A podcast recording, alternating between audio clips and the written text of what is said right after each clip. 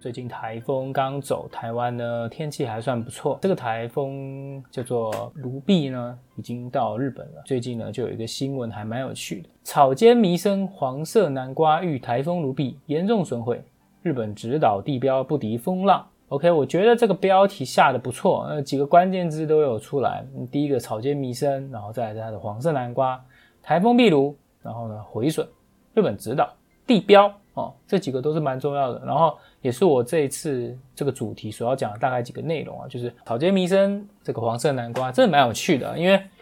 它这个东西其实就是一个现代艺、当代艺术、现代艺术的一种一种装置艺术的东西，所以呃，它的这种毁损呢，其实也代表着一些某种含义或者是什么解读、另类解读，我不知道，但是确实还造成蛮多人的，也可以由此可知，草间弥生在台湾、在日本都是非常多人关注的。这个南瓜主要是因为昨天八月九号的时候，肆虐香港、福建、台湾的卢碧台风呢，到晚上到了日本。大概在午后呢，日本网友呢在推特呢，从这个香川县直岛町呢发来的这个影片中可以看到，有一片黄色塑胶的东西在海上飘。那黄色塑胶的的东西呢，甚至还有点凹槽啊，看起来有点黄黄色的。然后点有个点点这样子，那事实上呢，这个南瓜在早上的时候就已经被吹到海上了，所以我在猜有没有可能是相关工作人员拍的，因为也许这也是另一类的宣传，我不懂，这是一个非常好，就是你再去推动你这里观光的一个好好方法嘛，对吧？你可以让人家知道草间弥生这个人，然后顺便呢带上一点观光，等台风走了之后就可以来了。虽然日本的疫情是还蛮严重，但我觉得其实是一个好方法。这个南黄色南瓜所在的这个直岛是一个什么样的地方？它在日本的香川县直岛町，呃，可能大家不是很清楚，因为大家可能比较知道什么北海道啊、东京啊、大阪这一类的比较有名的日本城市。它是位于关西地区呢濑户内海，濑户内海是呃，大家看日本地图的话，日本地图它是一个狭长型的嘛。然后呢，在大概在中间偏左一点下面呢，它其实有很多小岛，这些小岛。然后这些小岛呢，它有一些岛比较大，有些岛比较小。那比较大的岛呢，跟跟日本本岛呢，就会形成一个内海的情形，所以他们把它称为濑户内海。我讲这个当然是非常不专业，我也没有特别去查，临时想到就顺便讲一下。但是我觉得，呃，重点是濑户内海这个地方原本不是一个非常，嗯。就像现在一样有名或是观光景点圣地啊，然后还是很多艺术中心的地方。它其实是一开始是一个，嗯，可能是垃圾排放的地方啊，或者是没什么，就是居民捕鱼啊，或者是真的是无人岛的一个地方。那它呢，就是在一九九零年代还是一九八零年代的时候开始呢，就是有许多的这种创生，呃，艺术创生基地啊，或地区再生啊这种。社会企业形象这种开始呢，要来去做。那指导这个地方最有名的，其实就是它的艺术馆了。然后你看呢，它里面当中还有像是地中美术馆就蛮有名的，还有这次事件所发生的地的这个主要的事件组就是指导贝勒生艺术中心。然后还有呢，呃，指导还有很有名的濑户内海濑户内国际艺术季国濑户内国际艺术季，诶，国际艺术季的活动，它是一个祭典。嗯，对，所以它其实是一个观光胜地，就指导它是一个观光胜地，呃，它也是一个呃，做一个国家公园。然后呢，在这个国家公园内呢，你要做这样的美术馆呢，其实是呃要很有巧思，你不能 就是做了一个高楼大厦建筑嘛，所以不太好。所以它其实上面有很多的呃美术馆，那这些美术馆也都是非常的很有很有是知名的艺术的建筑家，比如像安藤忠雄啊。就是在里面的呃有很多经典的这个它的高级的这种与自然融合的技术的这种建筑，可以让你呢哦，你觉得这个建筑在这个自然岛上呢，它并不会有太大的这个怪怪的地方，反而是非常优秀的，只是让人家感觉到一种与自然结合的。所以你可以透过《东京建筑女子空间巡礼艺术散策三十趟触动人心的设计旅行》这本书呢，你可以看到。这个东京建筑女子呢，这个布洛格格，她应该叫做布洛克吗？或者这个网红也不能，反正他就是一个作家，然后也是一个建筑师，在日本工作的台湾人。呃，他所写这本书上可以看到，他在这个呃指导上面这段旅行呢，他透过建筑的角度呢，去去观看这个指导的艺术，非常推荐大家来看这本书。那另外呢，从日本人的角度来写指导呢，有一本书叫做《指导的诞生》。地区再生企业行销艺术实验，从荒岛小岛，哎，从荒凉小岛到艺术圣地的三十年全记录。这本书上呢也有看到这个跟指导相关的内容。他甚至从呢，呃，有写到一从一九九零年代呢创造这个贝勒森。呃，艺术中心呢，一直到现在这个情形，还有当时的一些情形，这样子，顺便大家可以让了解，大家指导这个什么事情。所以从这个南瓜这件事情呢，我们就可以顺便了解一下，呃，艺术家是如何呢？呃，透过这个与地方再生，然后呢，建筑这建筑这个艺术，然后吸吸引一些人观光啊，台湾人、外国人啊，或者是呃日本人啊，然后来来看来去这个，其实已经本来就离岛嘛，像我们的龟山岛，可能就嗯。虽然很多人都知道，但是没什么人要去。琉球更是因为，呃，他要不是有那个什么可以游泳啊、看海龟啊、看什么水母之类的，其实根本不会有人要去。所以其实这个方式是很好。当然，如果你今天就像蓝屿啊这种地方，你就是老是去给他在那边去玩玩玩，然后我们这些观光客又很没有水准嘛，对吧？可能去了就是爽一波就走了。但是对他们来讲，那是他们这是一个生态啊，这是一个生态，你也就是甚至是一个国家公园。像蓝屿的话，可能就还有一些岛上的居民。那直岛就更不用说，它是个国家公园，它里面可能有一些生物啊，还有一些动物啊，这些都是他们本来就住住居住的地方。所以呢，呃，我觉得看透过这几本书，可以让大家更了解这件事情。那我是还没看，如果有机会，我一定来看的。嗯，OK。那在讲完这个南，从这个南瓜可以再推到，从这个艺术家还有这个呃艺术馆，又可以再推到呢草间弥生这个大艺术家。这个大艺术家呢，其实也是我这次呃搜寻资料中比较想知道的，而且还有几个我觉得蛮讶异的点。虽然我不知道大家是不是很讶异，但是我觉得其实很有趣的。因为首先，草间弥生其实大家一定都知道，而且草间弥生的作品不是那种看不懂的，你可以看得懂，因为他的东西就非常的直观，就是可以让你产生很大冲击感。所以草间弥生呢。是为人所知，但其实为人很多东西都是你为人所知，或是你自己都很知道这个人是谁。你能讲出日本艺术家哪些，顺便都可以顺便都可以讲出啊草间弥生。可是就是还不太了解这个人，所以我顺便爬书了一下资料，但也不算爬书，就是稍微 Google 搜寻，然后在第一页点了几个几了篇文章来看而已。所以我觉得有几个点是我蛮讶异的。首先，草间弥生他不是。呃，他非常的年长啊，他没有我想象中这么年轻啊。我以为他看起来就是，因为他都是在媒体上的形象哦，我想说他可能五十几、六十几顶多，嗯，但是没想到竟然九十二哇，到今天九十二了啊！所以我就算前几年认识，十几年前二或者是五年、五六年前认看知道这个人的时候，他也已经八十几了。我靠，这么老！我都不晓得，然后再爬树下，再去看一下维基百科上面的一些年年份呢，更是觉得可怕。他竟然在一九二多年生，所以他有参与二战的这个女工的这个工厂的纺织还是干嘛的，就是做战后补给那类的，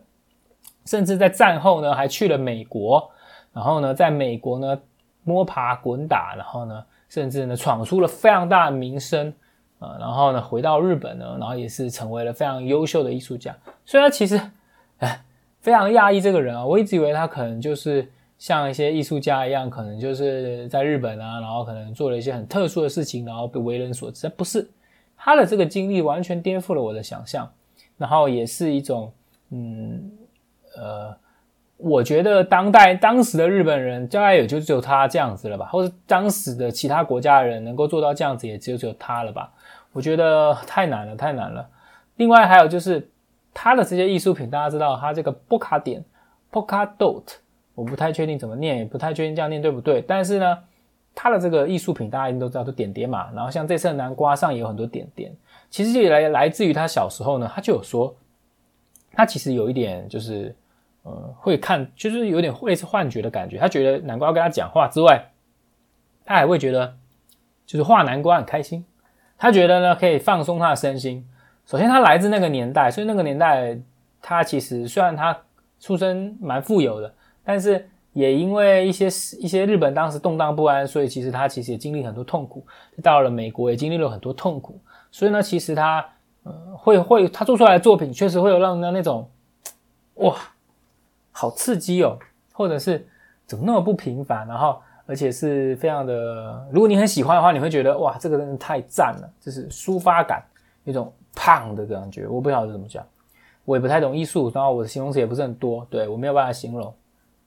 那其实，呃，重点是像这样子的当代艺术啊，它其实是很反叛的。所以说，其实到美国并没有想象中过这么爽。就我可能心里想的是，到美国那个舒服的大学，然后在一个舒服的这个这个公司啊，或者这个艺术馆工作啊，然后呢开始做研究啊，这样慢慢红。其实不是，他反而是到了那个呃美国之后呢，过着这个一餐不如一餐的这种日子，然后呢持续不断的创作艺术，然后被人家挖掘的，这根本就是一个赌博行为啊！这简直，但是。你又不能说这个艺术家就没有这个性格，因为首先他做的艺术是很反叛的。他曾经有因为要去这个呃做一些装这个这个行为艺术吗？应该算行为艺术，然后结果被人家驱离。然后呢，甚至呢做了一些很大胆的尝试，比如说像性器官、阴茎啊，还有像是裸体女性啊这样子的一种装置艺术，不是装置行为艺术呢，都是有都是可想这个都是可以发现的。就是可以从他的作品早期作品中看到，也是他有为为有名的那些作品，所以其实他是一个很反叛的的一个人，也正是因为这样，所以才有名吧。因为当时的整个艺术的这个风气，主要是一个很反叛的性质，很很很就是对这种市场经济啊，或者是对这种呃这种美术馆啊所垄断的这种有钱人啊高等阶级的这种制度呢，是非常不满的。其实也可以理解，就是 你们这些艺术，你们这些有钱人，然后花大笔大笔的钱来买这些艺术品，都是我们穷困的时候，或者是这些很就是就是你觉得很优秀的东西，都是一些很不是不是在你这样像像你这样像你这样阶级的人做出来的。那那你到底是谁迎合谁？是你是你本身呢？你自己心中缺乏，是你这些有钱人空心里缺乏些什么吗？你们有了钱了。可是你们却还是去向往像这样的艺术品，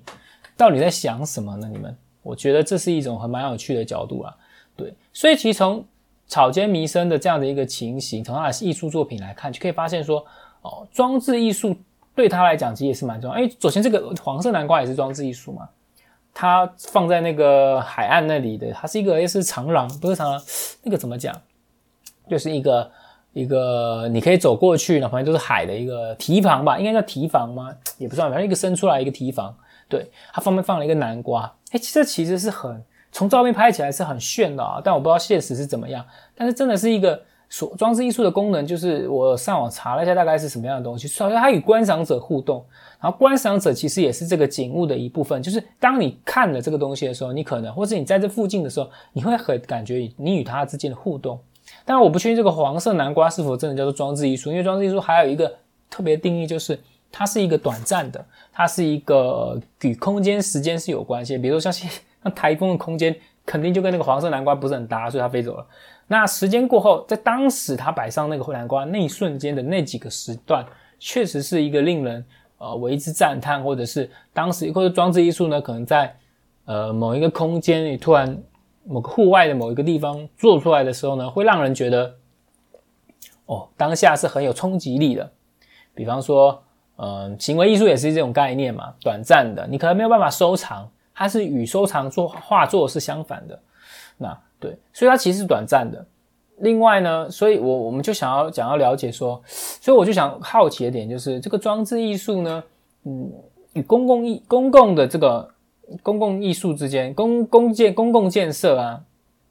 或者是这种呃，我们现在所看到，比方说呃，我们回到英国的那个什么牛啊，那个那个算公共艺术吗？应该不算。云门有一个很有名的叫云门的一个一个装置艺术，也是就是你会觉得是艺术作品，可是它又带来了，它某种程度上又是一个吸引观光客前来，然后呢，让一个城市呢。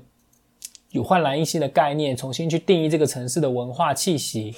所以它其实也是一个公共的部分，它不只只不单只是一个宣传反叛的一个过程，或是艺术家表达自我的一个过程，或是让观看者呢有不同思考的一个过程，它更多的是对这个城市去产生一些作用。所以其实我觉得，嗯，艺术品是一个很难去理解的东西。那这个草间弥生的这个黄色南瓜呢？确实是给我有一种嗯，很有趣的现象啊。